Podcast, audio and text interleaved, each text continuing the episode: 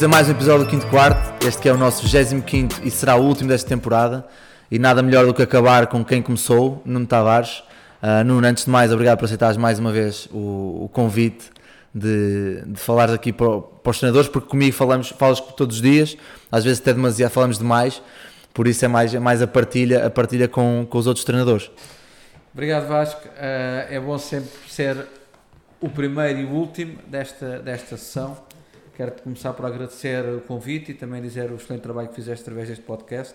Realmente é uma lefada de ar fresco neste tipo de conteúdos que não há em Portugal.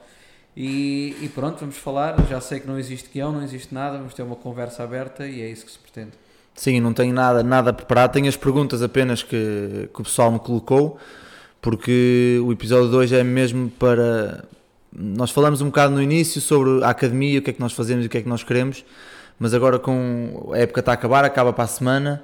Um, fazer aqui um bocado um rescaldo do que é que foi esta primeira, esta primeira época da, da primeira academia uh, profissional em modos profissionais na, em Portugal. E pronto, para quem, se calhar para quem não ouviu o primeiro episódio, que é, que é um erro grave, já devia ter ouvido. Gravíssimo. E acho que já, e de certeza que ouviram. Um, explica só quem é que tu és e o que é que tu fazes aqui na, na, na MVP Academy. Eu sou diretor técnico, responsável, um, basicamente tudo o que tem a ver com a parte esportiva, embora também seja, uh, neste caso, o CEO da, da, da academia. Além disso, sou treinador, uh, neste caso, dos escalões de pré-competição e para o ano de competição. Muito bem. Para quem, para quem não ouviu o primeiro episódio, o Nuno vem, vem de Portimão uh, e já andou a viajar por vários continentes. Seja, na América já esteve nos Estados Unidos, em Dallas e em North Carolina certo? Carolina do Norte. Certo. Uh, em Itália, foi em Fabriano. Em Espanha, estiveste em Madrid. Madrid. No. Como é que se chama aquilo? No. Na Associação de Treinadores, não era? Ou seja, alguém já com, com um currículo vasto e que trouxe para Portugal todo, toda a sua experiência para, para a academia. Muito bem, academia Nuno. Hum, assim, muito por alto, para começar logo bem, quais são, quais são as, as primeiras impressões não sei se já fizeste isso, normalmente já, já de certeza que já fizeste isso, porque és uma pessoa que pensa muito.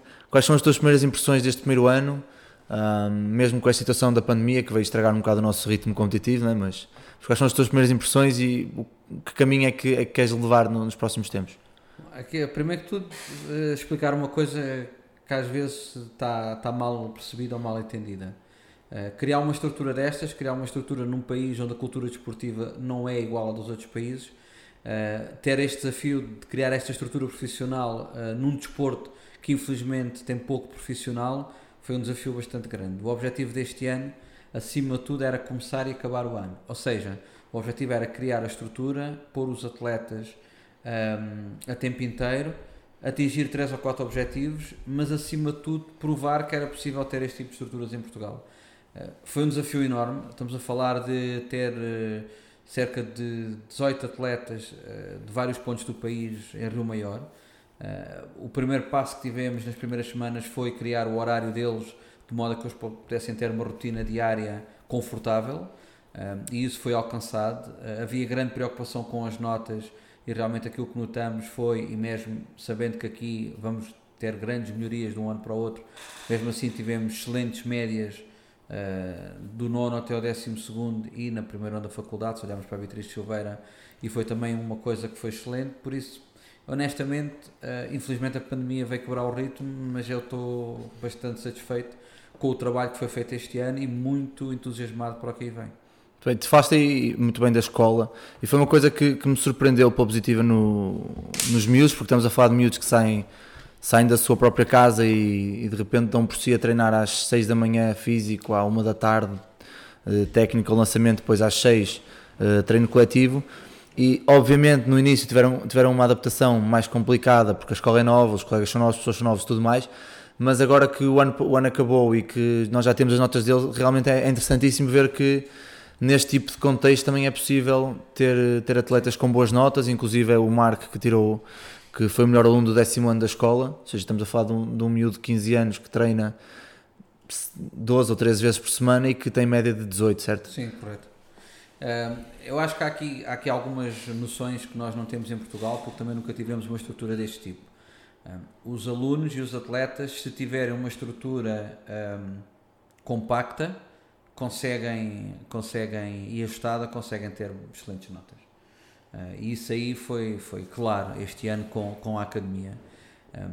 Nós temos, infelizmente, uh, uma carga horária muito diferente do que é a carga horária dos outros países. Aliás, nós, na OCDE, somos o país que temos a, maior carga horária, uh, e se compararmos com Espanha, França e Itália, e depois olhando para os Estados Unidos, é uma diferença enorme, tanto no primeiro ciclo como no segundo ciclo. E isto é o primeiro obstáculo para criar qualquer tipo de estrutura desportiva, porque acordar uh, para ter aulas das, das 8h20 até às, até às 18h30, com, às vezes com uma ou duas horas de almoço, é, é um crime para qualquer pessoa, quanto muito um, um atleta com, com 15, 16, 17 anos.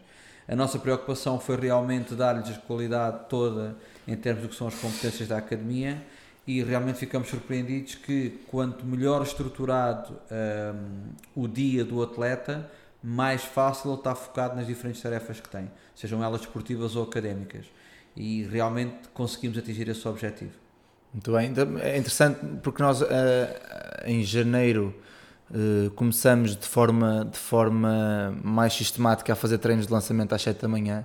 É interessante ver que, que os próprios atletas, passado uma ou duas semanas, começaram a dizer que se sentiam mais energéticos, como é óbvio, o corpo começa, o corpo começa a funcionar antes das aulas e quando iam para as aulas conseguiam estar mais atentos. Que é interessante também perceber, e não falo só nós na academia, porque há clubes que têm pavilhão próprio e conseguem perfeitamente, e conheço treinadores que fazem esse tipo de, de trabalho, mas que é perfeitamente possível das 7 às 7h45 fazer 300, 400, 500 lançamentos com, com 5 ou 6 jogadores e que eles, e que eles depois notam, notam a diferença depois no, no contexto do jogo e do treino. Os atletas, os atletas querem treinar e às vezes nós treinadores, não sei porquê, uh, não, não, queremos. Não queremos. nós é que não queremos. Ou seja, nós, nós temos um. É quase um paradigma, porque nós temos, ou nós anunciamos e comentamos nas redes sociais que o nosso basquete é uma vergonha porque não tem estruturas profissionais, mas também somos os primeiros, quando existem estruturas profissionais, a arranjar qualquer coisa de mal nestas estruturas.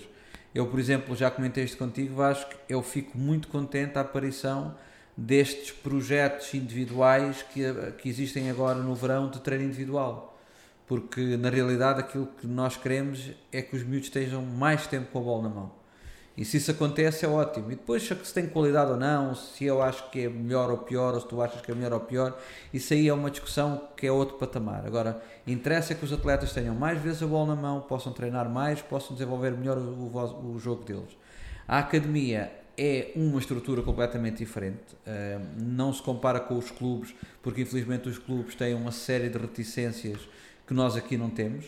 Logo, a questão do enquadramento de, das diferentes estruturas do, do que se pretende num, numa, numa academia como esta, mas eu penso que mesmo assim os clubes, alguns, podiam dar passos para ter algo semelhante, ou seja, Sim, mas semelhantes. Se estamos a falar de um clube que tem um pavilhão próprio, em que normalmente ou teoricamente já terá algumas máquinas ou algum ginásio montado dentro do pavilhão. Sim, mas é preciso fazer a estrutura. O problema é esse. O problema é que de, de pensar e de achar que é uma ideia execuível ou gira até realizar é um, é um, é um, é um mundo completamente Sim, mas os clubes, não estou, a falar, não estou a falar em fazer academias, mas os clubes podem perfeitamente criar uma, uma pequena estrutura, uma microestrutura dentro do clube, em que dizem que, por exemplo, este ano a nossa equipa de sub-18 é a equipa que nós queremos que seja competitiva, só masculinos, a sub-18 sub-19. Então estas duas equipas vão fazer um regime, pá, depois é a lei da seleção natural, quem quer, ótimo, quem não quer, há vagas para mais pessoas. E acabas por conseguires criar este tipo de microestruturas dentro dos próprios clubes, acho, acho que que se poderia haver um, eu um acho, aumento interessante das sim, coisas. Eu acho que os clubes, eu acho que os clubes, existem clubes que já começam a ter essa preocupação, principalmente nos treinos individuais. Mesmo que a motivação dos treinos individuais seja uma questão económica, isso aí, honestamente, para mim é muito diferente. Interessa é que os atletas trabalhem mais. Claro. E isso é que é importante. Eh, eu acho que um dos entraves dos clubes terem uma estrutura um bocadinho mais desenvolvida é que os clubes ainda continuam a olhar para nós treinadores como aqueles indivíduos que ganham 150 ou 200 euros para ir lá 3 ou 4 vezes por semana. Um, e eu penso que existem muitos clubes que podiam ter pelo menos um ou dois treinadores a tempo inteiro, porque eu já conversei com vários colegas nossos e eles preferem ganhar alguns menos 100 ou 200 euros, mas estar a tempo inteiro num clube, do que estar a fazer um trabalho de secretário de uma coisa que não é propriamente aquilo que eles gostam. Uhum. Ou seja, é uma questão de, de, estruturação. Eu senti isso quando estive em Madrid, senti isso quando estive, obviamente, nos Estados Unidos e em Itália onde os clubes, mesmo que não estão na primeira ou na segunda ou na terceira divisão italiana, Já estão estruturados dessa forma. têm sempre pelo menos o diretor, eh, o coordenador técnico, mesmo que acumule com mais uma ou outra equipa, está lá a 100%. E é diferente, se eu for coordenador técnico e acordar a pensar no basquete e deitar a pensar no basquete, e mais, que é uma das coisas que eu, enquanto profissional, por vezes, hum, talvez mal, ou talvez bem, não sei, chatei-me um pouco, é que apanhamos uma série de agentes na modalidade, sejam eles quais for, que por não serem ou não estarem a tempo inteiro, acabam por eh, dar um, um pouco de amadorismo ao que é o desenvolvimento do basquete. E eu acho que isso é prejudicial para todos. Ou seja, para mim é diferente eh, olhar para um erro meu ou dos outros, porque eu dependo disto. Ou seja, se, eu, se eu não fizer isto, eu não como. Ah, e às vezes eu acho que esta noção de criar estruturas profissionais tem que também ser um pouco para pôr, para pôr em xeque as pessoas e fazê-las perceber que isto realmente tem que ser um, um dos seus grandes objetivos. Então, aqui só estamos a falar já de, de- estruturar e de começar a fazer este tipo de coisas, aproveito já para pegar aqui numa das perguntas que, que fizeram na, no Insta Story, que é a Sofia Meireles, eh, que pergunta por onde é que começou o projeto até chegar à realização de- deste primeiro ano e quais são os, quais são os passos que tu, enquanto tu e, e quem esteve à tua volta, seguiram para começar a ser execuível. Sofia, se tu quiseres uma, uma rápida explicação, já devias ter visto o primeiro episódio, isso é a primeira coisa, mas assim muito, muito por alto, eh, já, já, já, já sei que com as tuas experiências fora do país foste tendo esta ideia aos poucos de, em 2016 Sim, 16. e aos poucos foste criando, mas leva-nos pe- pelos teus pensamentos e pela tua, pela tua encadeação de, de, de ideias para até criares esta, esta base sólida de estrutura. Eu acho que o primeiro, o passo decisivo,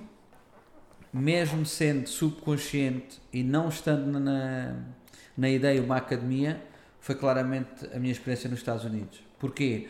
Porque foi o estar inserido numa estrutura onde a parte académica integrava a parte esportiva. Sim. E isso desenvolveu um pouco aquilo que era a minha ideia de que hum, o basquete e a escola deviam estar lado a lado. Uh, claro que nessa altura, estamos a falar em 2013, foi o último ano que estive nos Estados Unidos, no, em Dallas. Um, não, não pensava nisso, até porque depois regressei para ir para o Bolonenses. Eu acho que o clique faz em 2016, quando estou em Itália.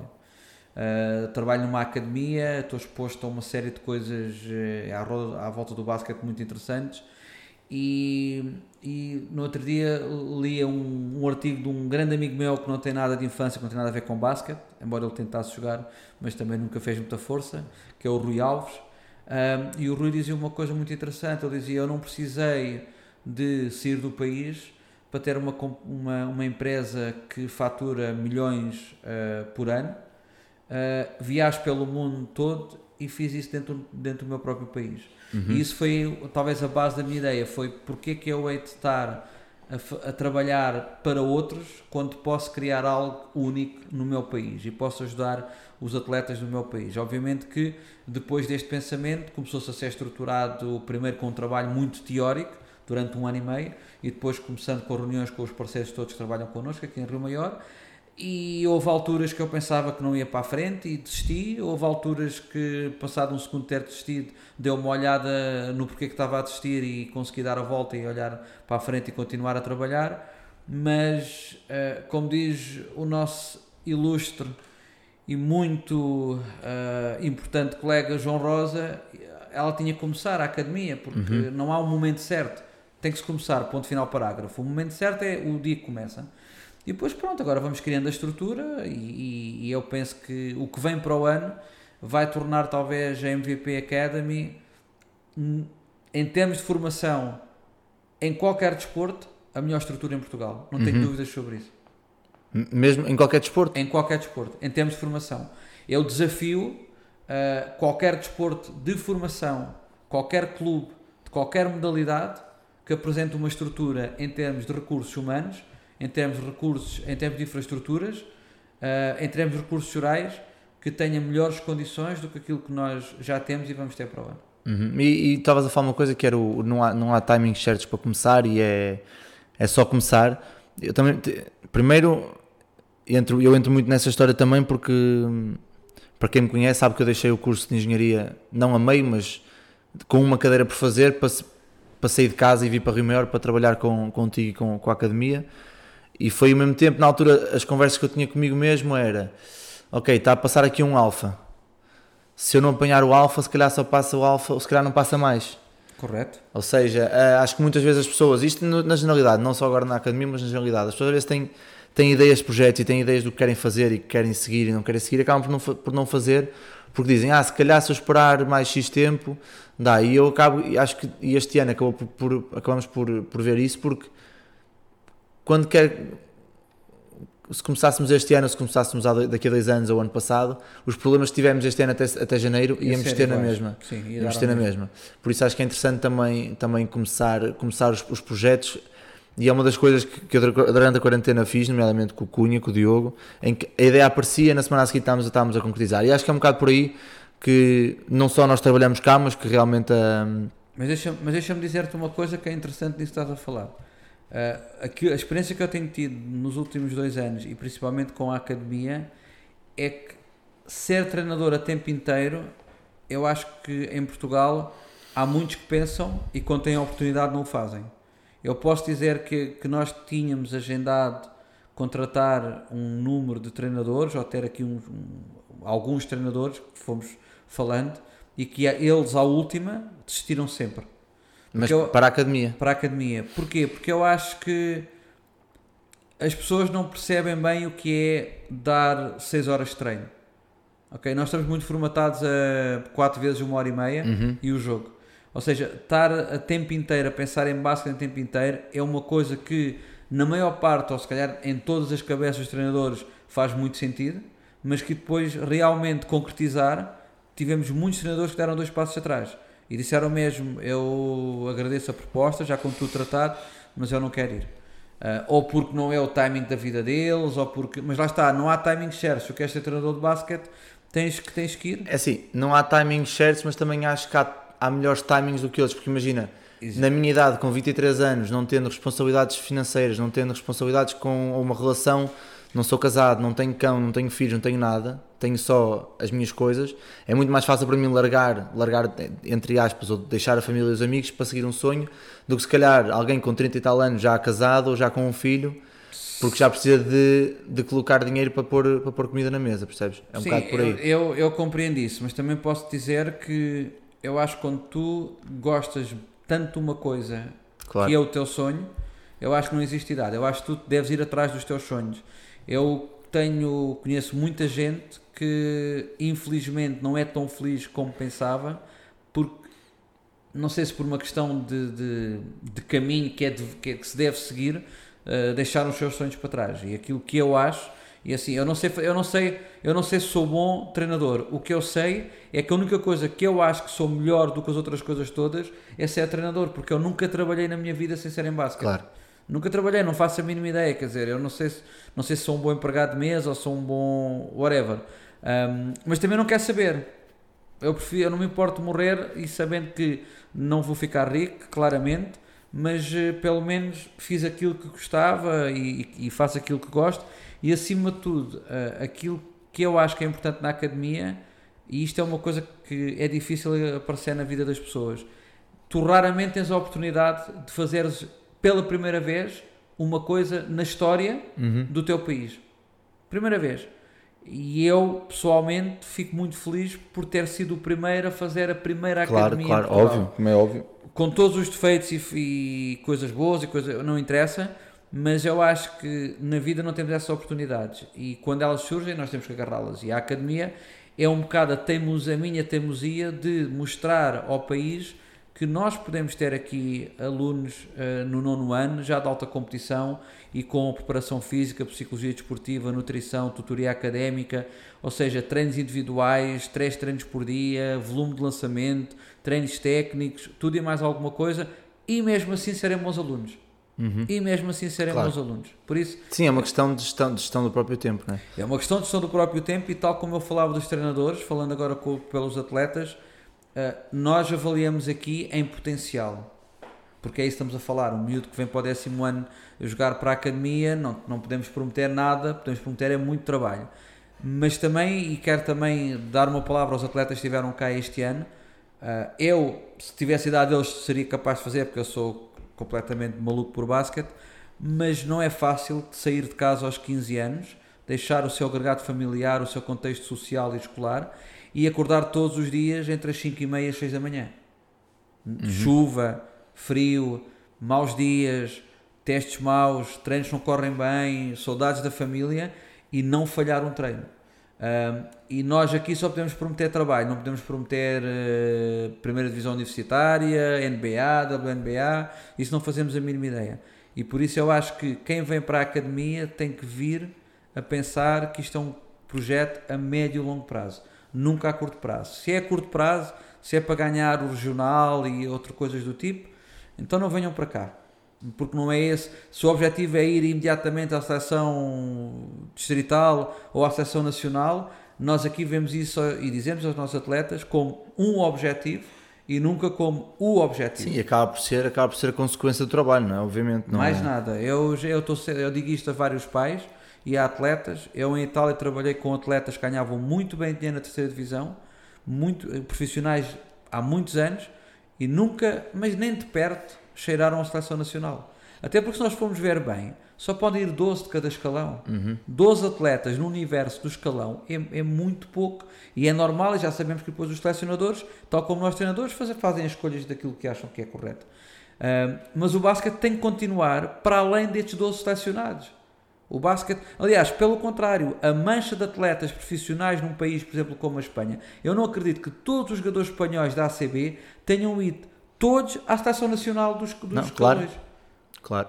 Não foram. É uma porcentagem muito pouca, mas não quer dizer que não joguem no Juventude, nos Estudiantes, nos Aragões e naqueles, nos clubes todos de, da ACB. Por isso, eu acho que isto é uma coisa que temos de desconstruir em Portugal. A seleção deve ser um objetivo dentro de vários objetivos que eles têm e não o objetivo. Porque uhum. quando se torna o objetivo e ele ou é alcançável ou não é alcançável, é muito prejudicial para a carreira deles. Então, só aqui antes de passar para, para também falarmos um bocado do, da, da, minha função cá e como é, como, é, como é que apareceu isto e o, qual, como é, o que é que tu pensaste quando, quando, quando me convidaste, mas antes também mais uma pergunta da Sofia Meireles, que pergunta se, se tu pudesses, ou se tens alguma sugestão, mas se pudesses criar algo dentro, algo, algo que noutra, noutra região, onde é que seria?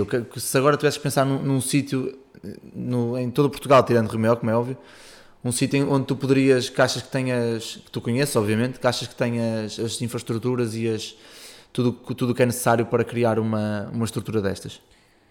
Bom, isso é uma pergunta uh, longa de responder.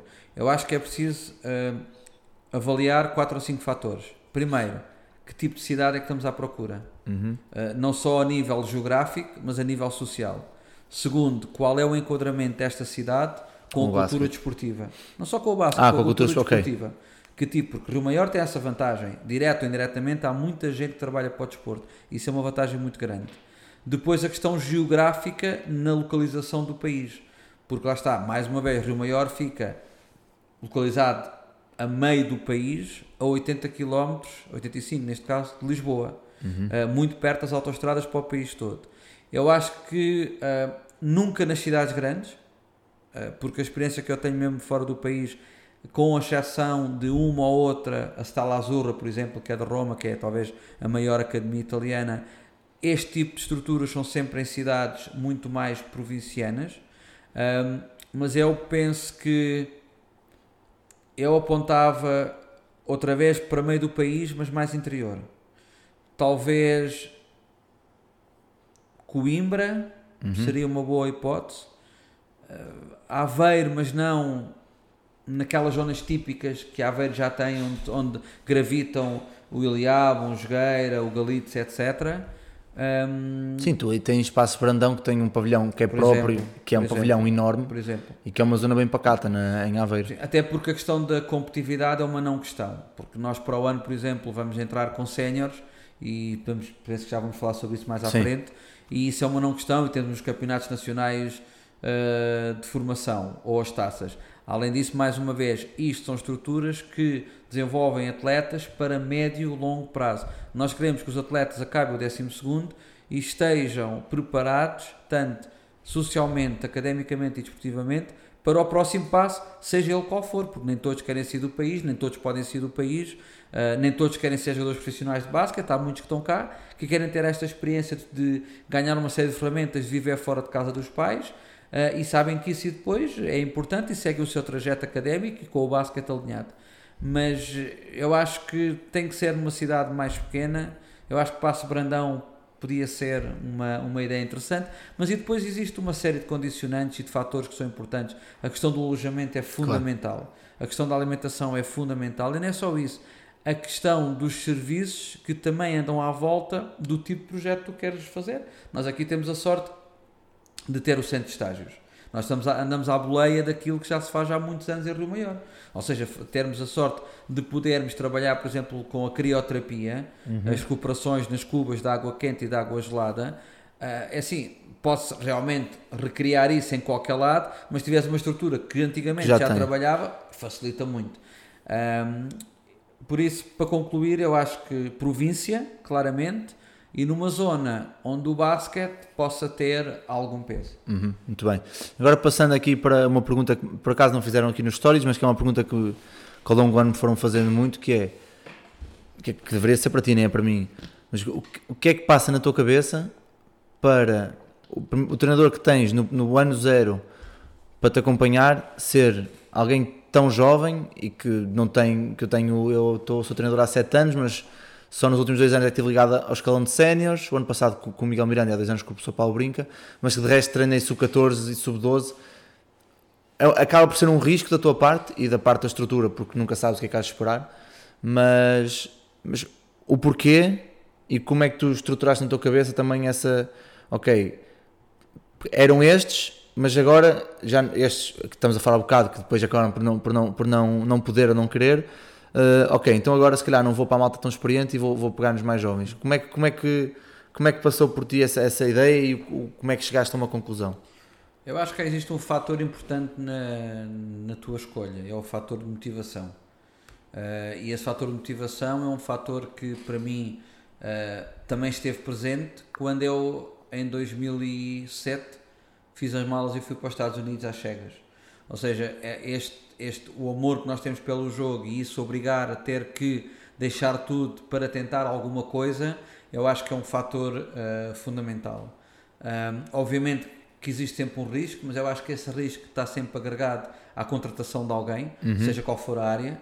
Uh, mas essencialmente, tal como eu falei dos jogadores, eu acho que a questão do potencial a poder, poder ser desenvolvido enquanto treinador, eu acho também importante. E depois, claro, a questão também humano, ou seja, nós já temos trabalhado junto em alguns eventos da, da marca MVP e de eu também ter avaliado, porque quando nós temos aqui treinadores, e já tivemos muitos mesmo, eu faço as minhas avaliações e as minhas avaliações, primeiro, antes que as técnicas, são as humanas. Uhum. E isso são importantes, ou seja, eu dou muito valor a pessoas que proativamente façam coisas sem eu, tenho, sem eu ter que pedir. Grande torneio 3 para 3, pá dentro do 3 para 3, por exemplo, do, do skills no Porto. Ou seja, existe uma série, existe uma série de fatores. Eu acho que é importante. Isto foi aquilo que me ensinaram e foram as, as conclusões que me disseram quando, por exemplo, eu fui para os Estados Unidos, quando eu fui para a Itália. Uhum. Quando fui para a Itália, Daniel Aniel, eu pergunto, fiz exatamente a mesma pergunta, o porquê.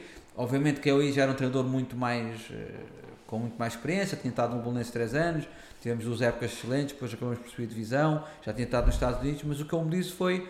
Uh, já tinha também os campos MVP por trás, o que também claro, ajudou, claro, participou claro. várias vezes, mas ele disse-me que a, a, vontade que ele via em mim de estar ligado a basquete 24 horas foi o que fez a, tomou a grande decisão. E atenção, que eu contrato um português para ir com ele para a Itália, quando em Itália existem centenas ou milhares de treinadores. Uh, por isso eu acho que tem um bocado a ver com estes dois fatores. A questão humana e a questão do basquetebol no, no, no que diz respeito ao, ao, potencial. Ok, por isso, ou seja, para toda a gente que é jovem e que, que realmente que quer que quer, quer seguir, quer seguir a, a carreira de treinador, é obviamente primeiro é arriscar, né? Sim, sair, sair, de, sair do, do cantinho e sair do clube. Eu falo, agora posso falar porque já, já saí, mas sair do clube da casa onde estão há muitos anos, eu sei que é difícil, mas tem que ser e quanto muito, e uma coisa que eu percebi este ano e com este podcast e com a academia foi que só não vai para fora quem não quer. Sim, é preciso, e é preciso investir. Uhum. Esta é a palavra que nós utilizamos com os pais quando, quando convidamos os atletas para virem para a academia. Isto é um investimento, eles estão a investir. E isto é uma coisa que é interessante também falar: é que em Portugal não há esta noção de investir, por exemplo, no que é, um, no que é o conceito, por exemplo, do investimento que os americanos fazem nos filhos em relação às faculdades. Porque nós cá, a faculdade pública tem um preço que é irrisório se tu olhares eh, e comparares com, por exemplo, o que é que se passa nos Estados Unidos, onde só existem universidades semipúblicas e privadas. Isto para dizer o quê? Pois é que os treinadores têm que investir na sua carreira. E investir na sua carreira às vezes é fazer a mala, ir, obviamente conseguir as melhores condições possíveis, mas se tiver que se juntar dinheiro para se não depender, eu dou o meu exemplo, eu quando fui para os Estados Unidos em 2007, só me deram a casa, mais nada. Mais claro. nada. Pronto, e eu arregacei as mangas e no ano a seguir já me deram mais coisas. Em Itália igual, em Itália quando eu fui em 2000 2015 a primeira época deram umas condições, eu trabalhei como se ganhasse 1 milhão de euros por mês, da mesma maneira que se ganhasse 5 euros ou 1 milhão de euros, o meu empenho é exatamente o mesmo, e no ano a seguir puseram-me um contrato com, com umas condições uh, muito boas. Por isso eu acho que os treinadores têm que aprender a investir na carreira deles. E investir é também saber que quando eu vou para outro sítio não posso logo ganhar muito dinheiro. Aliás, esta é a mesma mensagem para os jogadores e é, eu, na minha opinião, esta é uma das razões para nós não temos jogadores, uh, ou muitos jogadores, a jogar na Europa, porque os nossos jogadores simplesmente não querem fazer o percurso normal de qualquer jogador jovem, que é banco, equipa B ou equipa C, uhum. trabalhar e à espera de uma oportunidade. Portanto, quem está a ouvir já sabe que é só mandar-se de cabeça e no médio e longo prazo, que acaba por ser sempre assim também, uh, as coisas aparecerão. Muito bem, e passando agora aqui um bocado para hum, a experiência dos dois, basicamente, que tivemos aqui, mas um bocado para a primeira fase do, do ano até, até janeiro, hum. até o Natal, basicamente. Campeonato distrital, uh, os ajustes que nós tivemos que fazer, uh, bastante ajustes nos treinos, tanto não só coletivos, mas também técnicos, estávamos à hora de almoço. Uh, vamos falar um bocado disso. Eu posso começar, posso dizer logo que foi um choque enorme a parte da competição para mim. Eu venho da vinha do Porto, de uma, de uma associação super competitiva, em que as equipas são 15 ou 16 equipas, e chegamos cá e no campeonato sub-19 e sub-18 tivemos três equipas num e, e, quatro, equipa, e quatro equipas no outro, em que a ABS já entrava. Um, foi um, foi um. É difícil para um grupo de miúdos que, que realmente querem, que apanha e que vêm de, de, de contextos competitivos muito bons nomeadamente Porto, Aveiro, Lisboa, Coimbra, Covilhã, Rita, que vem de contextos competitivos de, fases finais e de campeonato nacional, taça nacional. fala um bocado como é que foi gerir durante estes três meses o facto de, por exemplo, termos jogos de três em três semanas, os jogos que tínhamos, nos rapazes não tivemos ali dois ou três jogos interessantes com a chamusca, mas nas raparigas, infelizmente não tivemos assim ah, jogos, jogos competitivos. Como é que foi, como é que, como é que se foi gerido isso não só durante a semana, nos treinos, mas também depois no fim de semana durante os, durante os jogos. Eu acho que, um, puxando um, um pouco atrás do que eu estava a falar ainda há pouco, eu acho que a palavra médio e longo prazo ainda foi mais fundamental uhum. nesta questão que estás a falar. Obviamente que nós, eh, eu lembro que nós fomos com as raparigas, com o Sub-19, fazer o jogo de apresentação da suposta equipa que era a mais forte do, do distrito, que era a Zona Alta, e nesse jogo de apresentação nós ganhamos o jogo por 29. Eh, e aí percebemos logo onde é que estávamos metidos em termos de competitividade. Um, e tivemos que gerir um pouco a questão de que uh, o desenvolvimento e a chegada, ao, ao, talvez a chegada, que não sabíamos, ao Campeonato Nacional uh, ia ser longa, essa espera, mas tínhamos que olhar para o trabalho a médio e longo prazo para os desenvolver. Obviamente que é mais fácil trabalhar quando se tem jogos competitivos todos os fins de semana, independentemente se ganhamos ou perdemos, do que uh, sabendo que lá vamos jogar contra uma equipa que vamos ganhar por 100, que aconteceu este ano quando jogávamos com o Tomar. Um, e, isto, e, é difícil gerir um, um microciclo assim, ou seja, como é que tu fazes scouting ou como é que tu fazes visionamento do teu jogo contra uma equipa que ganhaste por 100, o que é que tu vais mostrar? Há sempre coisas a mostrar, obviamente, mas quando jogas com essa equipa três vezes, na segunda vez, o que é que vais mostrar? O que é que dizes durante o jogo quando estás a ganhar por 70? Trabalhas no, durante a semana que ou a tua filosofia é defender campo inteiro e depois chegas ao jogo e dizes, bom, se calhar é melhor defendermos meio campo só, porque estamos aqui há 10 minutos e já roubamos 15, 15 bolas. Ou seja, não foi, não foi fácil gerir isso. Tanto os rapazes como as raparigas. Um, a introdução dos séniores este ano vai acabar com isso. Tanto uh, femininos como masculinos. Porquê? Porque agora temos equipas de escalões de pré-competição a jogar contra séniores todos os fins de semana. Uh, e então, se a competição regional do sub-18 e sub-19 for igual à deste ano, uh, nós vamos ter sempre pelo menos um jogo competitivo por fim de semana. Claro. E os jogadores perceberam isso. Os jogadores perceberam também eles, talvez na primeira fase, estavam mais motivados porque era uma coisa nova para eles, mas nós sentimos muito ali a meio de novembro que o jogo no fim de semana a seguir era só para cumprir calendário.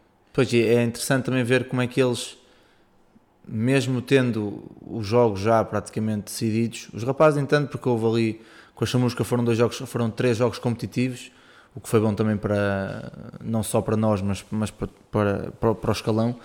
Mas, mas é interessante também perceber que, mesmo sabendo que os jogos de fim de semana já contavam, mas nós já tínhamos a cabeça no nosso objetivo seguinte, que era o Campeonato Nacional. E em relação aos treinos individuais, também é interessante saber que começou com de uma maneira, de uma estrutura, em que basicamente eu queria ensinar tudo ao mesmo tempo a toda a gente e não dava. E, e, depois fomos alterando e uma das coisas que a pandemia me veio, me veio mostrar foi que nós temos é que nos treinos individuais levar a, a palavra individual ainda mais claro. ao ainda Sim. mais à, à, à gênese Até porque da, são todos diferentes uns dos outros ainda mais à gênese e uma das coisas que a pandemia e este, o, o, o nosso, a nossa obrigação de não haver contacto fez com que nós tivéssemos que nos reinventar a nível de treino individual, treino, de treino coletivo, mas a nível individual, e claramente a técnica, a técnica, a técnica e a tática individual tem sido, tem sido um foco, e já era o foco na, antes da pandemia, ali com mais algum contacto, algumas situações, porque nós dois somos, somos, somos apologistas de que se eu estou a treinar uma situação de uma finalização, se eu tiver alguém ao lado a fazer sombra, ou seja, onde o espaço é mais realista de jogo, é muito melhor para mim porque percebo muito mais facilmente o contexto. Mas, mas sim, mas houve, houve muitas alterações. Uh, os miúdos, 5 estrelas, foi a primeira vez na minha vida que eu não tive que dizer a ninguém faz um bocadinho mais, um bocadinho mais rápido, anda lá.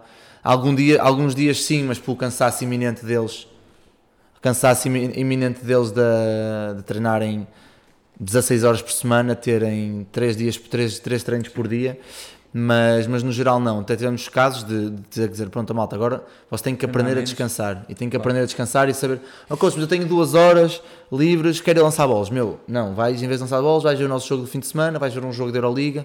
Foi uma das coisas que também nós fomos tentando incutir nos é miúdos. Uma, é uma, isso é uma aprendizagem que eles próprios têm que fazer, ou seja, eles passam do contexto onde treinam 3, 4 vezes por semana uh, para um contexto onde treinam 17 vezes por, por semana, ou seja, é, é completamente diferente.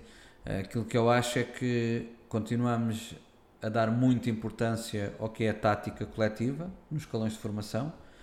Já no sub-14, uh, eh, andamos a pausar jogos, ou seja, a velocidade em Portugal do jogo, da formação, é muito baixa comparando com os outros países. Uh, nós que temos que ver muitos jogos para analisar muitos atletas que nos podem interessar para vir para a academia, vemos coisas inacreditáveis. inacreditáveis. Eu não pensava, honestamente, uh, ver as coisas que tenho visto nesta procura de jogadores. Equipas de sub-15 e de sub-16 a defender boxe no anos e zonas, e equipas de sub-14 a pausar jogos e a marcar jogadas e a pedir o jogada A, B e C e pode-se ir em transição rápido, em contra-ataque não, o treinador a pedir para acalmar, para o base ir buscar a bola e esperar que toda a gente corra para a frente e depois pedir uma jogada, ou seja, estas coisas eh, fazem com que nós e depois, quando vamos lá fora, Uh, tenhamos um impacto enorme. Porquê? Porque lá fora toda a gente anda de moto e nós andamos a pé. Uhum. E nós, eu e tu sabes disso, porque porque já trabalhas comigo já há algum tempo. Eu sou um grande defensor da velocidade. Eu acho que a velocidade faz a diferença toda quando, às vezes, até a questão tática poderá estar menos absorvida, porque para andar depressa não é preciso a bola, é preciso os pés, e isso sou um grande defensor. E também sou um grande defensor do volume de lançamento e do ensino do, do lançamento e da introdução do lançamento. Não me choca nada, muito pelo contrário de acabarmos um contra-ataque com um triplo. Uhum. Acho que, eu acho que andamos aqui a falar de coisas uh, que, que, que, não fazem sentido, ou seja, nós não podemos dizer aos nossos atletas para não lançar três pontos, quando de repente numa situação de, um, de, um, de uma jogada ou de um movimento ofensivo, o melhor lançamento que tivemos na posse de bola foi um lançamento de três pontos, mas não podemos lançar três pontos por uma razão qualquer que eu não, que eu não percebo. Eu posso recordar aqui quando nós o ano passado fomos ao MIC, a Barcelona, e fomos à final com a equipa de sub-18 feminina. Antes do nosso jogo estava a haver a final de sub-14 masculina entre uh, o, uma equipa espanhola, que não está a recordar agora o nome, e os Alguiris. Uhum. E os Alguiris naquele jogo lançou mais vezes 3 pontos do que lançou 2 e possivelmente aqueles miúdos, alguns vão ser jogadores profissionais de basquete. Nós não podemos restringir os jogadores. Obviamente que temos que ensinar o lançamento como deve ser e não podemos deixar um miúdo que, coitado, nem consegue fazer um lançamento na passada, andar a mandar cavacas, tipo bazucadas eh, para os 3 uhum. pontos, só porque sim. Agora, eh, eu acho que a questão dos fundamentos e do, do treino individual é fundamental e deveria ter uma porcentagem muito maior em sub-14 e sub-16 do que neste momento tem andamos todos com muitos truques. Eu próprio também já, já fiz mais do que, estou, do que estou a fazer agora, mas também já andei nesse barco, embora já mudei alguns, algum tempo. Uh, mas se continuarmos assim, torna-se cada vez mais difícil. O fosso para os outros países vão se alongando maior, uhum. maior ainda. É uma coisa que faz aí que é não só a velocidade, mas o lançamento. E eu já disse isto em vários podcasts: os três, os três pilares que se criaram aqui e que a academia rege sobre são claramente o volume de lançamento, a velocidade que nós queremos imprimir, imprimir, não só nos jogos, mas também nos treinos, e a tomada de decisão, porque as coisas estão, estão ligadas, não é? Claro. Nós, se formos mais velozes, conseguimos lançar mais rápido, e se tomarmos melhores decisões a fazer rápido, quando temos que desacelerar o jogo, quando queremos pausar o nosso jogo em sub-18 e em sénior, já é mais fácil para nós do que, do que e além contrário. Disso, e além disso, a velocidade traz-nos uma coisa muito interessante, é que a velocidade mete logo a descoberta os, os problemas técnicos do jogador. Claro. Porque tu disseres ao jogador que quando sais em transição é contra-ataque, se a nossa opção, contra-ataque não, mas transição, se a nossa opção for levar a bola por um corredor intermédio, não um corredor central, e se eu estiver do lado esquerdo, ele for destro, e nós queremos que ele vá uma velocidade, e nós sentimos que ele não vai porque não tem capacidade para levar a bola com qualidade com a mão esquerda, ou porque vai olhar para o chão porque não consegue driblar com a cabeça levantada, ou seja o que for, então dá-nos logo uma ideia muito concreta do que é que devemos trabalhar nos treinos individuais.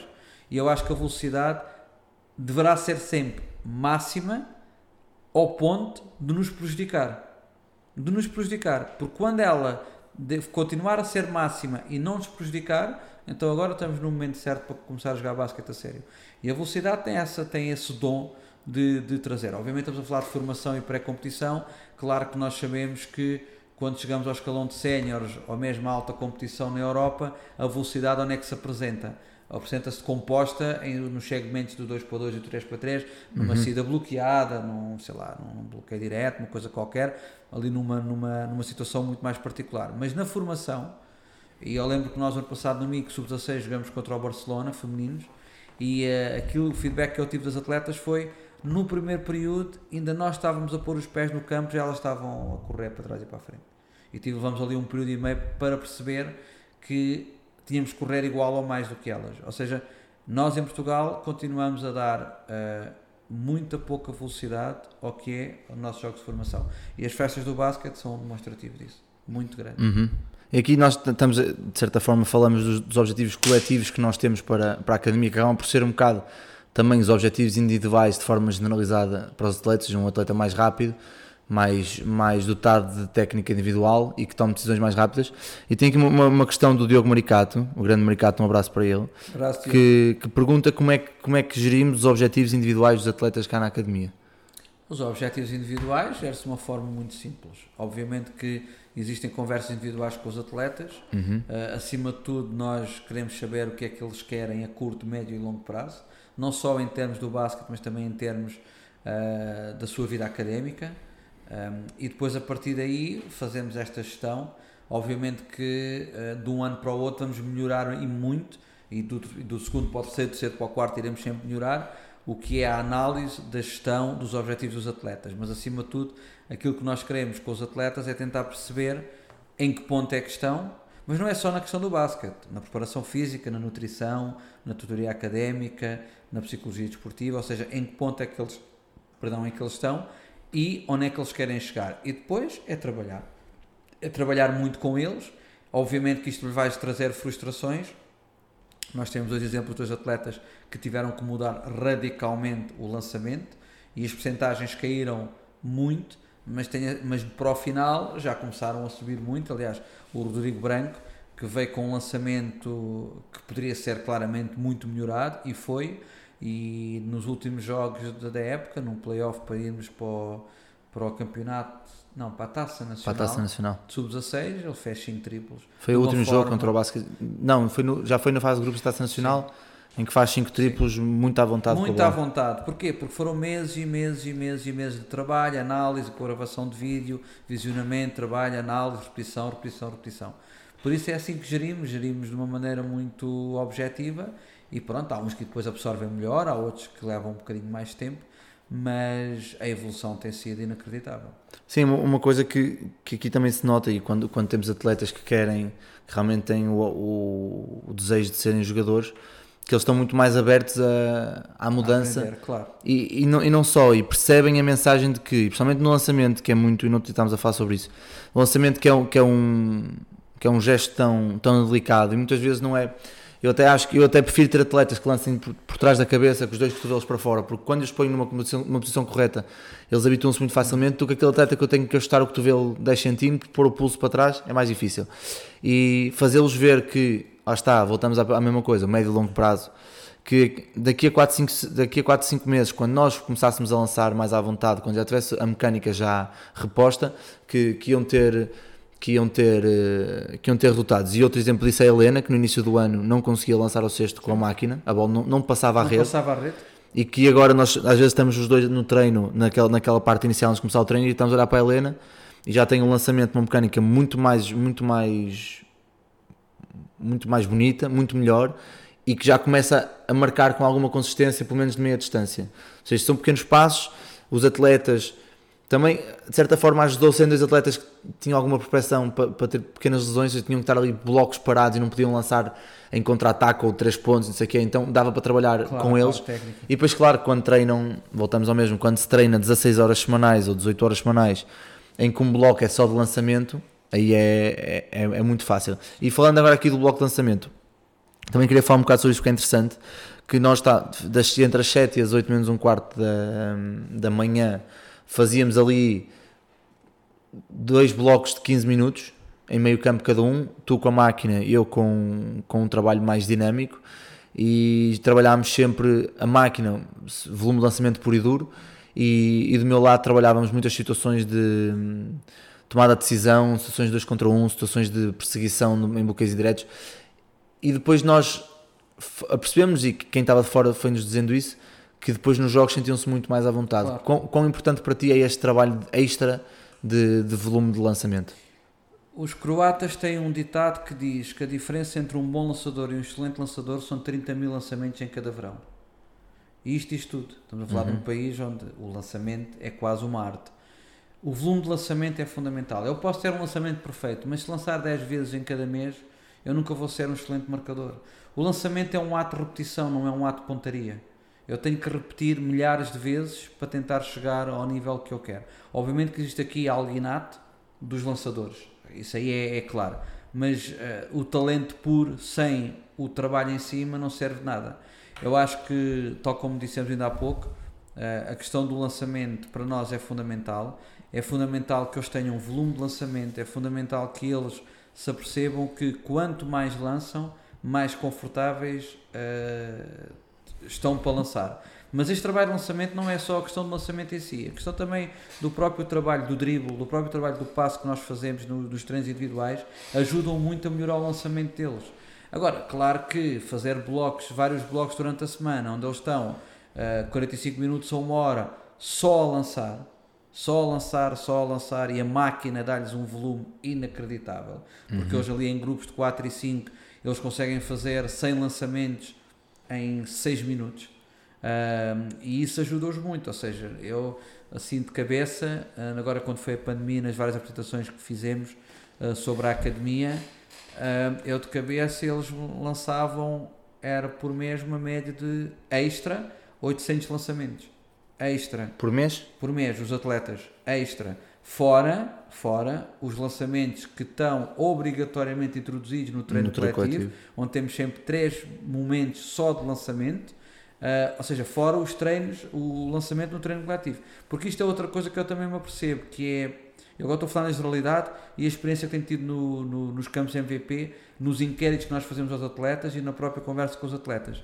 A sensação que eu tenho é que se trabalha muito pouco lançamento em Portugal. Volume de lançamento então, uhum. muito pouco lançamento. Aliás, houve atletas que me diziam de vários pontos do país que só trabalhavam lançamento quando faziam situação de jogo. E, e, não pode ser, ou seja, nós não podemos ter. E depois, claro, tu olhas para as porcentagens de lançamento nas nossas seleções eh, principalmente séniores. Obviamente estamos a falar aqui também de outros fatores, mas, mas, que, mas que também está incluído isso que eu vou dizer. São sempre muito mais baixas que os outros países. E é assim, nós não podemos continuar agarrados à história que somos pequenos, porque isso é uma falsa questão. Isso é uma falsa questão. Somos pequenos e somos poucos. Outra falsa questão. São só coisas que nós temos nos agarrar nos últimos 20 anos e que não faz sentido continuar a agarrar porque é uma desculpa. Um, e supostamente deveríamos ser bons lançadores e não somos. Por isso, alguma coisa está a passar na formação. Uhum. E também, e não é só isso, porque depois, obviamente, que, que eles próprios começam a sentir o resultado e querem, querem trabalhar mais. Mas passando aqui um bocado da fase do, do distrital, em que conseguimos vencer e completar um dos nossos objetivos, que era vencer o Campeonato Distrital de Santarém, e fomos na altura apenas com o sub-18 sub aos playoffs, porque a sub-19, as duas equipas do Alentejo e de Leiria, Leiria não, acabaram por não entrar. Pelo menos o de Leiria eu sei porque conheço a treinadora, porque muitos atletas sub-19 já faziam séniores, okay. ou seja, como não, não fazia sentido estar a, a trabalhar em sub-19 se tinham um campeonato de séniores uh, todos os fins de semana. Uh, mas passamos as eliminatórias do Alentejo e de Leiria com o sub-18 e entramos ao, ao, Campeonato Nacional. Tu já lá andaste vários anos, conheces bem a Zona Sul. Eu nunca, nunca tinha andado na Zona Sul, pessoalmente nunca, nunca tinha feito Campeonato Nacional e a primeira coisa que eu senti muita diferença, vi duas grandes diferenças entre o Norte e o Sul. Primeiro, a agressividade com que se joga. Acho que no Norte se joga com mais agressividade, com mais punho cerrado. Uh, as equipas do Norte são mais, mais aguerridas, porque lá está, porque não têm o físico. E cá, claramente, os corpos são muito maiores. Uh, eu lembro nós íamos jogar ao Imortal e o dois deles, o Soares, era mais alto que o nosso interior, com, o Tomás, com o Tomás Santos. E foi um choque, não só nesse jogo, mas em todos os jogos em que. Talvez o Barreirense nem tanto, mas mesmo o Barreirense tem lá dois miúdos altos. Uhum. Mas equipas como o Benfica, em que a média de alturas do 5 inicial era claramente 1,90m, ou mais até. Equipas como o Sporting, que o André Cruz jogava a 3 e o nosso defensor do André Cruz dava-lhe pelo ombro. Ou seja, isso foi, isso foi o, grande, o grande choque que eu tive e que presumo que, tendo em conta os nossos sub-18 e as nossas sub-19 também sentiram um bocado isso um, que grande parte eram do norte, que sentiram esse, esse choque. Um, que tipo de, de, ajustes é que, é, que, é, que se, é que achas que devem ser feitos quando tens uma equipa que, que é mais baixa e que tem, por exemplo, sub-18, sub-19, sub-19 entanto já tínhamos três, uma miúda do último ano, duas miúdas de, de segundo ano, mas apenas uma, a Leonor, é que tinha andamento. Hum a sério de, de competições nacionais e irritando-nos também um bocado nas taças. Um, e sub-18 aqui para todo 2003 praticamente, tínhamos dois ou três 2002. Como é que nós explicamos aos jogadores ou como é quais são os ajustes que tu fazes durante o ano, durante a época, para fazê-los ver que realmente nós somos uma equipa praticamente todo o primeiro ano, com pouca experiência em campeonatos nacionais uh, e queremos bater jogos e batemos o pé ao Benfica cá, fomos a prolongamento. Uh, ganhamos ao MBQ? Ganhamos ao, ao Queluz e tivemos jogos, tivemos alguns momentos bem conseguidos com, com, com, o Sporting. O Imortal foi um, foi um desastre. Primeiro porque o Imortal tinha uma equipa muito, muito boa. E, e foi o primeiro jogo? E era o primeiro jogo do, nacional, do, do, do Campeonato Nacional. Foi no Imortal, na caixinha sim, sim. do Imortal, ou seja, foi tudo, todo um agregado de emoções e de, de situações que, que, se juntaram ali naquele jogo. Mas quais são os ajustes que achaste que, foram, que tiveram que ser feitos e como é que, qual foi o discurso ou ou qual a tua estratégia para os manter motivados, em, principalmente nas raparigas, em que perdemos os jogos todos? Eu acho que antes, antes de responder à pergunta, eu acho que há aqui uma coisa que é importante referir. Uh, tal como eu disse no início, a academia vai levar alguns anos a criar uma cultura.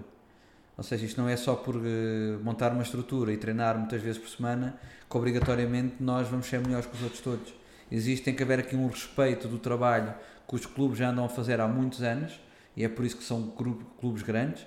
Falando, por exemplo, Raparigas, Benfica, Lombos, CBQ, Rapazes, CBQ, Sporting, Imortal, uh, Benfica. Benfica, etc. Uh, esse trabalho tem que ser respeitado. Nós aqui queremos chegar ao patamar onde eles estão, mas acima de tudo queremos começar a construir a nossa cultura. Obviamente, no primeiro ano não havia registro de cultura nenhuma. Nós entramos uh, com os objetivos muito bem definidos para a primeira época, e esses objetivos eram, primeiro, conquistar os campeonatos distritais porque nos davam acesso ao campeonato nacional, não como objetivo principal para ganhar uma medalha, era indiferente. Se o segundo lugar desse, objeto, desse acesso ao campeonato nacional, então tudo bem, obviamente queremos sempre ganhar os jogos todos, mas o objetivo do, do regional era para poder dar acesso ao nacional. E chegando ao nacional, aquilo que nós mais dissemos aos atletas foi, independentemente de como esteja a correr, temos que ser competitivos. Vocês têm que ser competitivos com, com vocês, dentro da vossa abordagem ao jogo e dentro do vosso envolvimento e depois temos que ser individualmente e temos que ser competitivos enquanto equipa, sabendo que quando jogas contra um Benfica, um Sporting, um CBQ ou uns Lombos ou, ou um, sei lá, mesmo um Carnide, que era uma equipa mais abaixo destas mais fortes do, do, do grupo, que estás a jogar contra atletas que já passaram por estações nacionais, atletas já foram várias vezes a campeonatos nacionais, já foram várias vezes a Final Four e já ganharam campeonatos nacionais e que obviamente que vão trazer um, capital de experiência que nós não tínhamos. Porque, por um lado, éramos uma equipa nova, pronto, éramos um grupo, não éramos uma equipa ainda, éramos um grupo de jogadores, e por outro lado, por, por, por opção nossa, tínhamos equipas muito novas porque queremos construir um plano a médio e longo prazo. Por isso eu acho que estes, estes pequenos uh, ajustes são feitos mediante uh, a situação de cada jogo. Uh, e foi feito, ou seja, criou-se este, esta plataforma de trabalho, jogou-se, visionou-se, treinou-se, jogou-se de novo e isso fez com que eles percebessem também, porque há uma coisa que eu estou sempre a dizer aos atletas e que tu também já ouviste várias vezes, que é o vídeo não mente. Uhum. Tanto para eles como para nós treinadores. Não vale a pena estarmos aqui no meio do jogo a jurar a pé juntos, seja o que for, seja eu, o treinador, tu ou os jogadores, vamos ter calma, vamos fazer o nosso trabalho e vamos ver quarta-feira depois, quando for o vídeo, o que é que as coisas estão lá a mostrar ou não. Por isso, eu acho que o Campeonato Nacional este ano deu-nos, uh, obrigou-nos a, a ganhar uma experiência que nos vai ser muito útil nos próximos anos principalmente para os atletas que ainda têm um ou dois anos de Campeonato Nacional de Sub-18. Sim, e estavas a falar em situações de nós queremos ter uma equipa jovem, não só para os colocar em situações de desconforto, porque o projeto não faria sentido trazer miúdos, deslocar miúdos de casa para, para não expor em situações de desconforto, desconforto constante, mas também, por exemplo, esta época em que vamos em que vamos ter uma equipe praticamente de, de 2013, ou seja, o último ano de sub-18 a fazer o Campeonato Nacional de Segunda Divisão de Séniores, e uma equipa praticamente de sub-16 último ano e sub-18 primeiro ano a fazer o Campeonato Distrital e Nacional, de, nacional caso, caso, caso passemos, um, de, de Júniores, mas também nas raparigas, as sub-19 fazerem, fazerem Séniores. Eu acho que esse, essa curva de aprendizagem aumenta imenso. Obviamente que é mais frustrante para eles porque é mais difícil, mas também acho que, e olhando para trás agora, eh, os nossos atletas de 2003 para o ano, quando começarem a jogar séniores, vão estar muito mais à vontade com situações de stress claro, e de frustração porque, porque se habituaram, habituaram-se a... e, e, o problema também está, porque infelizmente apareceu a situação da pandemia, porque nós estávamos num ritmo alucinante quando a 13 de março temos que ir embora. E eu, e eu em, tom de, em tom de brincadeira com a minha mãe dizia, ela dizia, então como é que correu o dia, filha? Pá, mãe, não sei, correu. Acordei às 6 da manhã, dei treino, fui ao ginásio, estive a trabalhar no escritório para os jogos do fim de semana, uh, fui dar treino, vim para o escritório para o resto dos jogos e os, os, meus projetos, fui dar treinos, jantei e dormi. E basicamente é assim porque, como estava a dizer há bocado, quando nós estamos tão entrosados num projeto e há tanta coisa, e este ano éramos só nós dois e pronto, vamos ter uma estrutura maior e ainda bem, um, ehm, o tempo passa rápido. E também aqui para, para fazer perceber uma coisa, a pessoa que nos está a ouvir, agora falando um pouco da, da pandemia, que nós, enquanto academia, conseguimos que atletas que estavam habituados a treinar 4 horas por dia ou 4 horas e meia por dia, na pandemia não parassem de treinar. Obviamente, o ritmo de treino foi muito mais lento. Claro.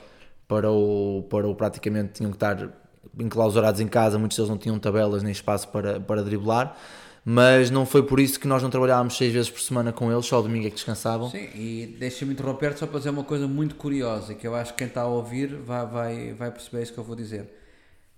É inacreditável os resultados de, na, na, área da nutrição que nós tivemos durante a pandemia com Uhum. os atletas. Ou seja, numa altura onde tu estás em casa preso, não podes sair por lei, não podes sair, tens de ficar em casa e estás rodeado de sedentarismo e ao pé de uma cozinha, nós conseguimos que os nossos atletas tivessem cumprido a maior parte deles objetivos que foram definidos pelo nutricionista. Uh, obviamente que houve percas de massa muscular, porque é normal, mas não houve tanta como ela pensava, não houve tanto aumento, ou quase nenhum, em alguns casos, zero aumento de massa gorda, e houve até o cumprimento de aumento de peso. Ou seja, uh, isto porque que aconteceu? Porque eles vinham formatados de uma maneira de trabalhar onde, onde sabiam que, como eram avaliados a cada seis semanas, esse resultado aparecia e para eles era muito, muito gratificante. E a pandemia, obviamente, que foi muito penalizadora para toda a gente, ou seja, a Academia MVP uh, não é diferente dos outros, é muito pelo contrário, uh, mas provou-nos que uma estrutura bem definida, mesmo com pandemia, consegue trabalhar. E sim, e não só, e nós, e nós conseguimos trabalhar os treinos técnicos de forma, ou seja, mesmo enquanto treinador tive que me reinventar, reinventar claro. procurar muito sobre o trabalho de associação de, de mãos com olhos e trabalhos de, de, de, visão periférica e tudo isso mais que, que a malta que houve às vezes não tem tempo para trabalhar isso nos treinos, mas que foi interessante conseguir trabalhar com eles e mesmo agora se trabalha, mas, mas também as ideias que fomos ter fomos, fomos tendo durante, durante o, o, a pandemia sobre a análise de vida em que começamos a fazer por grupos e cada um tinha, cada grupo tinha um tema e tinham que apresentar aos colegas, ou seja, colocámos os, os atletas em xeque, ou seja, tinham que estudar o que é que iam dizer, também depois com quizzes, com, ou seja, com várias situações que, que, se puderam, que se puderam gerar a partir da pandemia.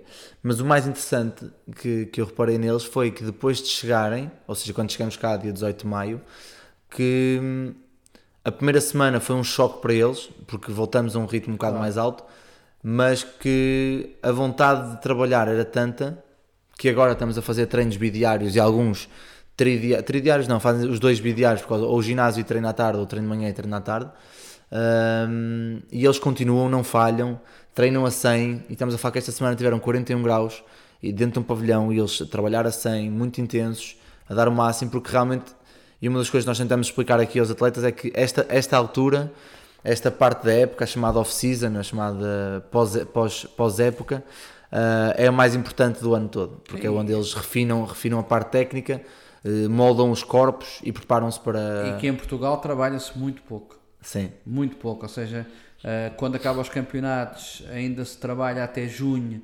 porque é, é até quando se paga a mensalidade. Pronto. E em julho, estou a falar na generalidade, obviamente que existem clubes que trabalham muito bem, mas na generalidade o trabalho que é feito em julho e mesmo em junho é muito pouco. Ou seja, é nesta altura que nós devemos estar a preparar, a preparar já o início da próxima época e principalmente é nesta altura que se deve trabalhar tudo o que são as, as questões técnicas uh, e dos fundamentos que durante a época, por vezes, por uma razão ou outra, temos menos tempo de trabalhar. Nós não temos esse hábito e nós tivemos alguns atletas que levaram, desde que chegaram cá dia 18 de maio, a perceber um pouco o que é que nós estávamos a fazer nesta altura se não havia competição. Uh, ou seja, essa, lá está, mais uma vez, tem a ver com uma cultura que nós estamos aqui a, a, a construir e que para o ano vai ser mais fácil e daqui a claro. dois anos ainda mais fácil, mas esta, esta parte é fundamental, ou seja, é aqui que eles melhoram tudo o que são as suas capacidades técnicas e mesmo o trabalho de preparação física que está a ser feito agora é um trabalho completamente diferente, porquê? Porque as cargas a trabalhar podem ser geridas de outra maneira porque não há competição ao fim de semana. Claro. Não temos que gerir isso porque eles não têm, eles, eles ao fim de semana descansam. Pronto, estão à vontade, não têm treinos. Um, e é um trabalho que é, que é, que é fundamental. E eu acho que os clubes também deveriam, deveriam pensar neste tipo, e os que já o fazem, excelente, mas nós todos sabemos que uma porcentagem muito grande não o faz. Sim, por isso todos os treinadores que estão, que estão a ouvir neste momento Uh, tendo em conta que tiveram dois meses, em, dois meses e meio sem fazer a ponta do xuxa em casa, façam favor de aproveitar o mês de agosto todo e começar já a pré-época mais cedo, porque senão uh, vamos ter muitos atletas a romper músculos, a romper uh, ligamentos. A, Mas isso é, outra, é outra coisa interessante estás a falar e não vai acontecer. E, e eu vou dar a minha opinião porque é que não vai acontecer. Primeiro, porque a maior parte dos clubes utilizam pavilhões de escola uhum. e as escolas não vão deixar treinar. Porque não vão querer os atletas lá, ou, ou vai ser mais difícil.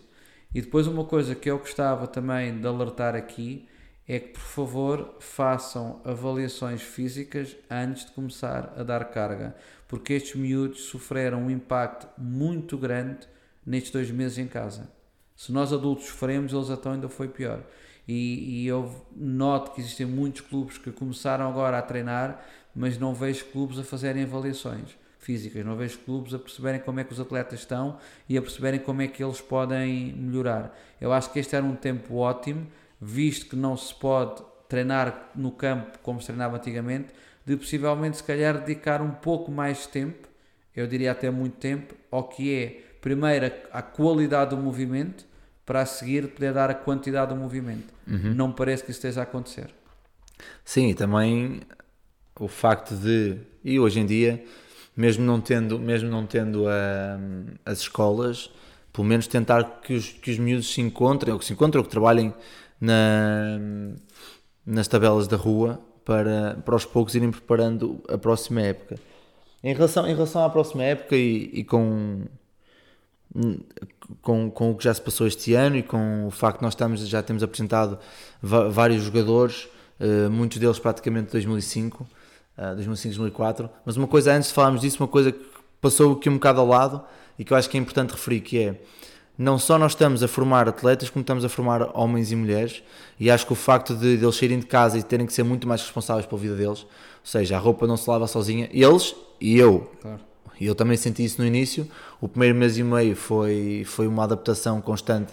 A roupa não se lava sozinha, a louça não se, não se lava sozinha, as compras não aparecem em casa, a, a casa não se limpa sozinha. Ou seja, para eles também terem esse, essa, essa questão e essa responsabilidade acrescida desde, início, desde tenra idade um, é algo que nós também passamos, a própria, a própria responsabilidade individual e social que eles têm na, na cidade, o, o, facto de sempre que fazem uma coisa, não é fulano de X ou fulano tal que faz, mas sim um atleta da academia, um atleta do Rimel Basket, claro. um atleta do projeto que três ou quatro instituições estão marcadas e isso também pode ter depois um peso muito grande não só para eles, mas para nós. Um, essa parte de valores humanos também, também era, quando começaste este projeto, também era um, um dos pilares de, de, do teu pensamento? Ou acaba por ser integrado automaticamente e de uma forma muito natural por causa do, da responsabilidade que eles têm que ter de estar cá fora de casa com, sem os pais uh, a jogar basquete? Quem me conhece, ou, ou quem já olhou para mim nos últimos anos, ou quem já trabalhou comigo ou defrontou-me, uh, ou quem participou nos eventos MVP sabe a partir de duas ou três coisas. Primeiro, que eu tenho um ar um pouco um bocado arrogante e antipático. Pronto, e isso eu não, não me ofendo com isso, muito pelo contrário. Uh, desde que não me chamem mal educado uh, e eu tento não o ser, por isso fico contente. E segundo, que eu, acima de tudo, sou uma pessoa que tento fazer as coisas bem e de uma maneira sempre muito profissional. Uhum. Os campos MVP são o sinónimo disso. Não sei o que é que os outros eventos do tipo fazem, nós sabemos o que é que nós fazemos. Eu não vejo eventos a terem preocupações com nutrição como nós sempre tivemos desde 2008. Uh, eh, preocupação com a parte física, preocupação com a parte psicológica, ou seja, nós já tínhamos esse capital de experiência e isso, a questão do, do, do respeitar os horários, a questão de não ser à balda, ou seja, a própria questão de termos roupa específica para cada dia de evento para eles se sentirem integrados e ao mesmo tempo responsáveis pelo seu código de vestuário, nós trouxemos esse capital todo de experiência para a academia. Depois, dizer aqui duas coisas que eu acho que são que tu tocaste são muito interessantes. Uma delas, e falando um pouco de uma que já partilhei isto contigo, Vasco, de uma coisa que eu tenho andado a ver agora nos últimos tempos e que fui buscar ao futebol americano e posso contar aqui em 30 segundos esta história Uh, eu estou agora a acompanhar um documentário sobre a Universidade de Michigan, de futebol americano, um, e o treinador da Universidade de Michigan, que foi contratado agora há 3 ou 4 anos, que foi um grande jogador dessa universidade, uh, eles, quando lhe fizeram essa pergunta se na época que ele entrou ia ter uma grande equipa, ele deu possivelmente uma das respostas que eu mais vou repetir e que mais me marcou uh, e que vou repetir nos, nos próximos anos, que é quando me perguntarem se a Academia para o ano vai ter uma boa equipa, eu vou dizer que responde a essa pergunta daqui a 15 anos. Porque daqui a 15 anos é que nós vamos saber se esta geração foi uma boa equipa, quando virmos estes rapazes, estas raparigas tornarem-se bons uh, profissionais, bons uh, maridos, boas uh, mulheres, boas mães, bons pais. Ou seja, este trabalho que nós estamos a fazer aqui vai se projetar na vida deles nos próximos 10 ou 15 anos. E eu acho que a grande, nossa grande vitória é exatamente essa: é que tipo de homens e mulheres é que nós estamos a formar aqui para o futuro. Como jogadores de basquete, obviamente, porque é o desporto que escolhemos, e também como parte integrante na sociedade. Depois, a questão dos valores é fundamental. nós tentamos sempre fazê-los perceber que eles têm que ter liberdade com responsabilidade, é uma frase que nós utilizamos muito, e eu já disse isto em várias conversas antes dos jogos começarem no balneário, que eles quando entram para o campo não representam só o Rio Maior Basket. Uhum. Eles representam a senhora que lhes serve a comida na cantina, eles representam as senhoras que limpam a casa aos fins de semana, representam os professores que lhes dão as aulas, ou seja, eles representam uma série de pessoas que não têm nada a ver diretamente com o, o, treino, não têm nada a ver diretamente com o trabalho direto que eles fazem na academia, mas que os ajudam diariamente a poderem estar sempre disponíveis e com as condições todas para poderem treinar. E é importante que eles percebam isso, é importante que eles sintam. A mim não me faz diferença perder os jogos. A mim faz diferença ganhar os jogos da maneira errada. Uhum. Eu prefiro ganhar um jogo da maneira correta do que ganhar um jogo da maneira errada. Isto não é utopia nem lírico, nem estou a dizer aqui coisas líricas só porque fica bem, porque é mesmo assim. Não há truques e, e nós sabemos que às vezes o chão fica molhado e o treinador manda parar o campo porque o chão está molhado e o chão afinal se calhar não está molhado, mas convém que esteja molhado e já vimos outras coisas do tipo pelo país todo e isso acho que são, são coisas que nós estamos aqui a, a, a disfarçar e que não podem ser disfarçadas. Se é para ganhar, é para ganhar da maneira correta. Até porque depois eles, quando deixarem de ser jogadores, vão passar exatamente aquilo que tiveram quando, quando eram atletas.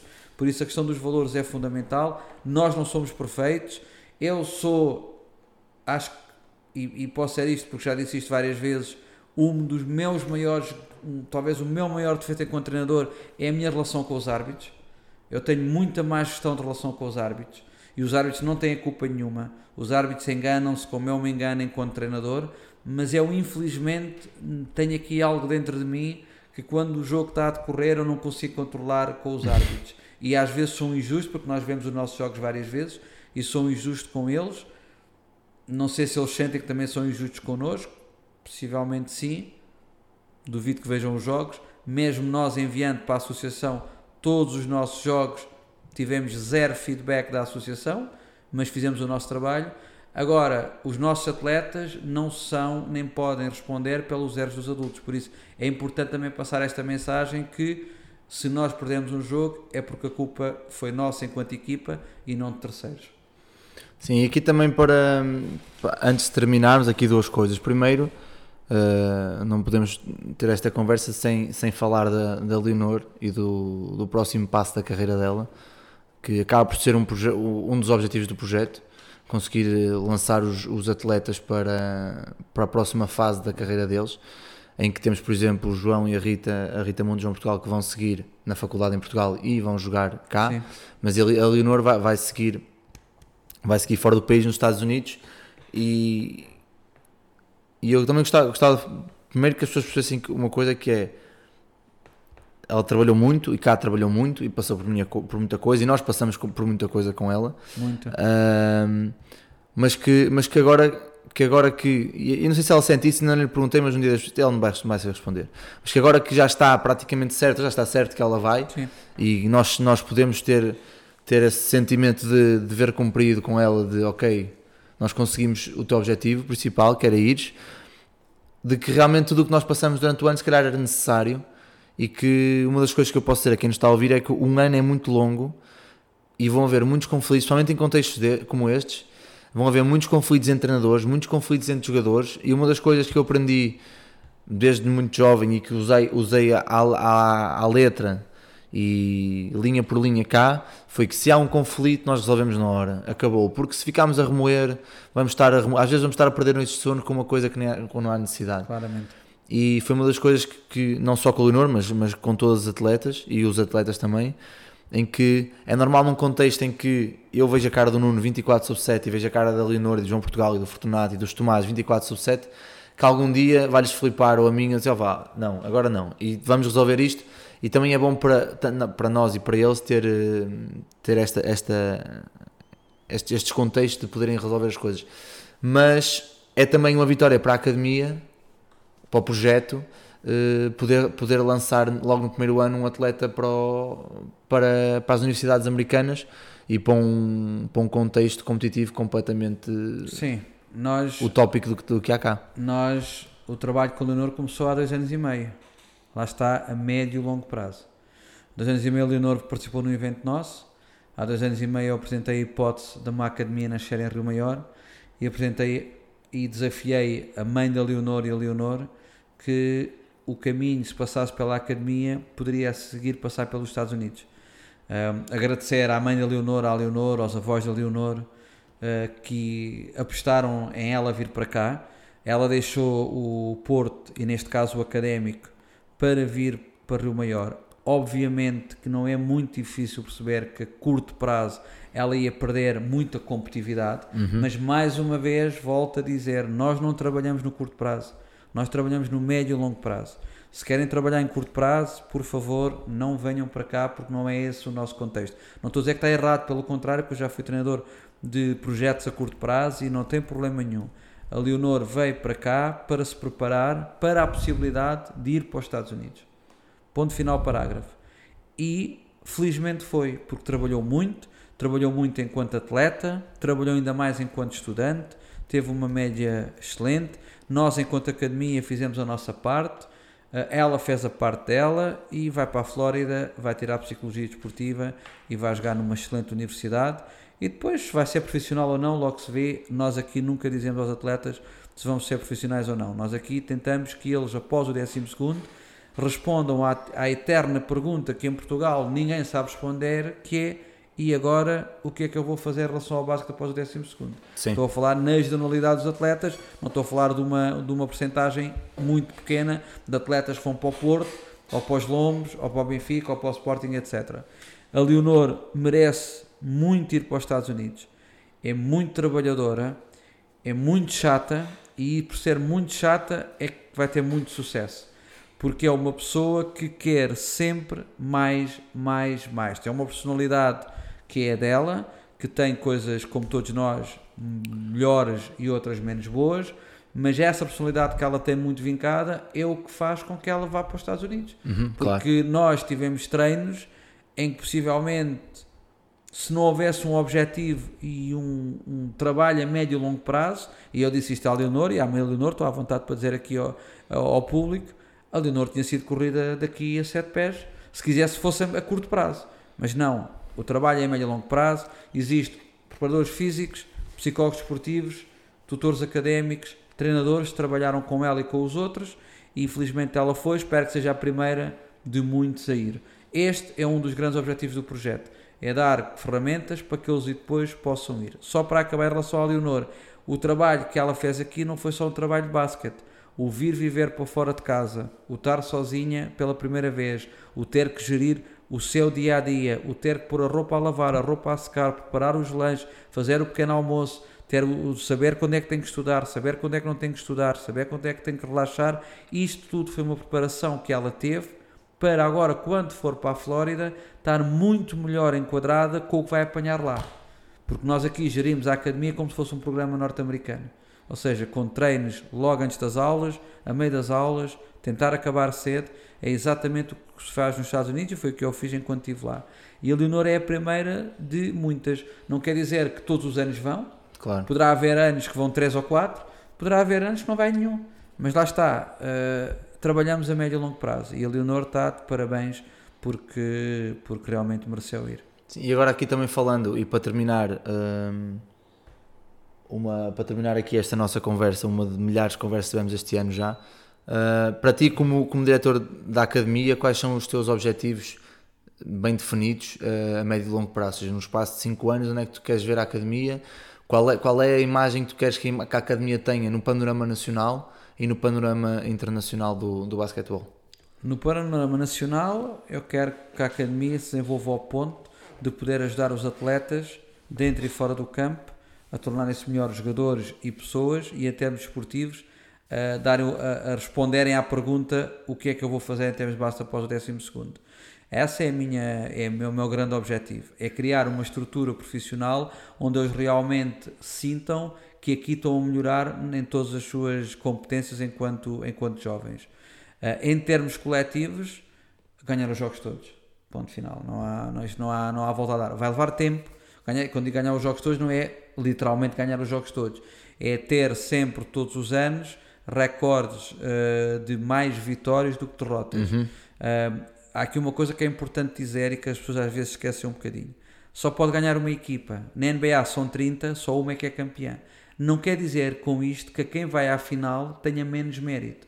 Ou seja, para mim, se nós fôssemos a uma final distrital a uma Final Four nacional, para nós já é uma vitória. Porque depois, na realidade, só pode ganhar um. E nós temos que passar esta mensagem aos atletas que não faz mal não ganhar. Não tem problema nenhum, tal como não tem problema nenhum falhar faz parte, só nos faz é crescer. Obviamente que, de vez em quando, é bom ganhar um campeonato nacional ou um campeonato distrital. Em termos internacionais, claramente situar a academia como uma das melhores academias da Europa e, não digo como a melhor, porque isso é relativo, mas como uma academia de referência. Honestamente, pelo que eu conheço do contexto europeu e conheço bem, eu acho que nós em 3 anos vamos ter uma estrutura igual ou melhor do que 90% das academias que existem, seja em Espanha, França, Itália, etc. Onde é que nós não conseguimos igualar? É na questão da competitividade interna. E uhum. sim, não podemos fazer nada porque isso é o que é. Mas, se eu tivesse que fazer futurologia, eu apontava que a MVP Academy, a partir do seu quinto ano, jogaria essencialmente apenas torneios internacionais e não jogaria torneios nacionais. Uh, isso é um desejo que eu tenho, seja uh, a Youth Basketball League, que é uma, uma mini Euroliga que existe já há Uma taça anos, nacional da Euroliga. Uma taça nacional da Euroliga. A própria Next Generation da Euroliga, mas isso é uma coisa que nós estamos a construir e só podemos pensar aqui nunca num universo menor do que 5 anos. Uh, e eu acho que isso faz todo o sentido. Aliás, eu penso que nós devemos ter esse tipo de objetivos porque se nós andarmos a perseguir objetivos que são atingíveis, nunca vamos chegar aos inatingíveis. Uhum. Eu acho que dizer que queremos participar na Next Generation da Euroleague não é estar a ser demagogo ou estar a ser uh, utópico, é estar a pôr a barra bem alta. Uh, e isso é um objetivo que nós temos. Uh, por isso eu acho que os próximos anos vão ser fundamentais.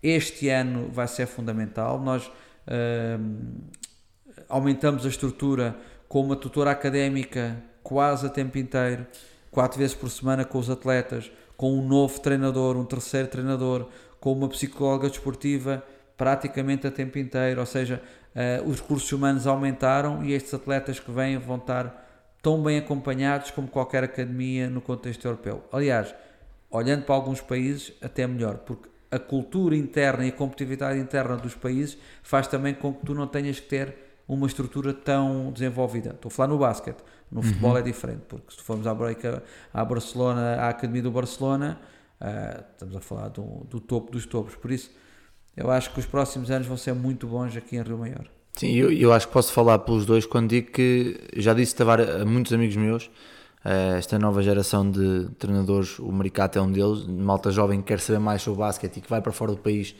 uh, à procura de, dessas coisas, que podem nos visitar sempre que quiserem, é só mandar um e-mail para, para a academia explicar os dias em que querem vir para também se agendar isso claro. e vêm ver como é que se trabalha cá. Vão ver que não se faz nada, não, não, nós não temos aqui nenhum pau mágico. Uma das coisas que eu, que eu sentia no início era que vinha para cá e tinha que fazer coisas que nunca tinha feito e apercebi-me rapidamente que isso é que dava, dava asneira, claro. ia dar cagada, porque já o professor Norberto dizia que na, na, Olivo, na Oliveirense Oliveirense defendia que nem uns cães, não era porque havia para os mágicos, não, trabalhavam era as bases claro. todos os dias. Uh, aconselho a virem, aconselho a virem perceber, até, até passar uns dias e, vi, e, viverem lado a lado o que é que nós vivemos, para perceberem também se realmente é isto que querem, porque não é fácil, digo já de primeira mão, que foi o meu primeiro ano, o meu primeiro ano meio esgaseado porque chegou a março e, e, e parou por completo. Uh, mas acordar às 6 da manhã e estar às 10 da, da, da, noite com pouco tempo durante o dia e ao fim de semana não ter tempo livre para nada não é, não é nada fácil, mas depois ao final do, no final do ano podemos depois comparar a nossa evolução com o resto dos nossos colegas e fazer comparações mesmo intrínsecas e vemos que é, que é completamente diferente. Não, não sei se para terminar queres dizer alguma coisa, queres uh, alguma específica, alguma questão que, sim, que, não, que não falamos? Que, sim, eu acho que há aqui uma outra coisa que eu gostava de dizer, muito a nível pessoal e depois a nível de estrutura. Eu acho que a nível de estrutura aquilo que eu aprendi nos anos que estive lá fora é tenta-te rodear por pessoas que são mais inteligentes do que tu. E claramente as pessoas que eu tenho à minha volta e que eu fui escolhendo para, para estar ao meu lado são claramente mais inteligentes do que eu. Obrigado. Uh, é verdade, mas são, mas são, e tu incluíste nisso, e com o João Rosa e quem vem aí, que logo esta semana acho que vai sair quem vem aí de novo, são pessoas que são bem mais inteligentes do que eu. E quando tu contratas alguém que é mais inteligente do que tu, tu tens que fazer uma coisa muito simples que é deixá-la trabalhar. Uhum. Porque isso é uma coisa também que acontece muito, que é tu contratas uma pessoa, mas depois tu é que dizes o que, é que ela tem que fazer. Isso não faz sentido. Obviamente a supervisão é importante por, por várias razões. A segunda coisa é que os projetos são feitos de pessoas.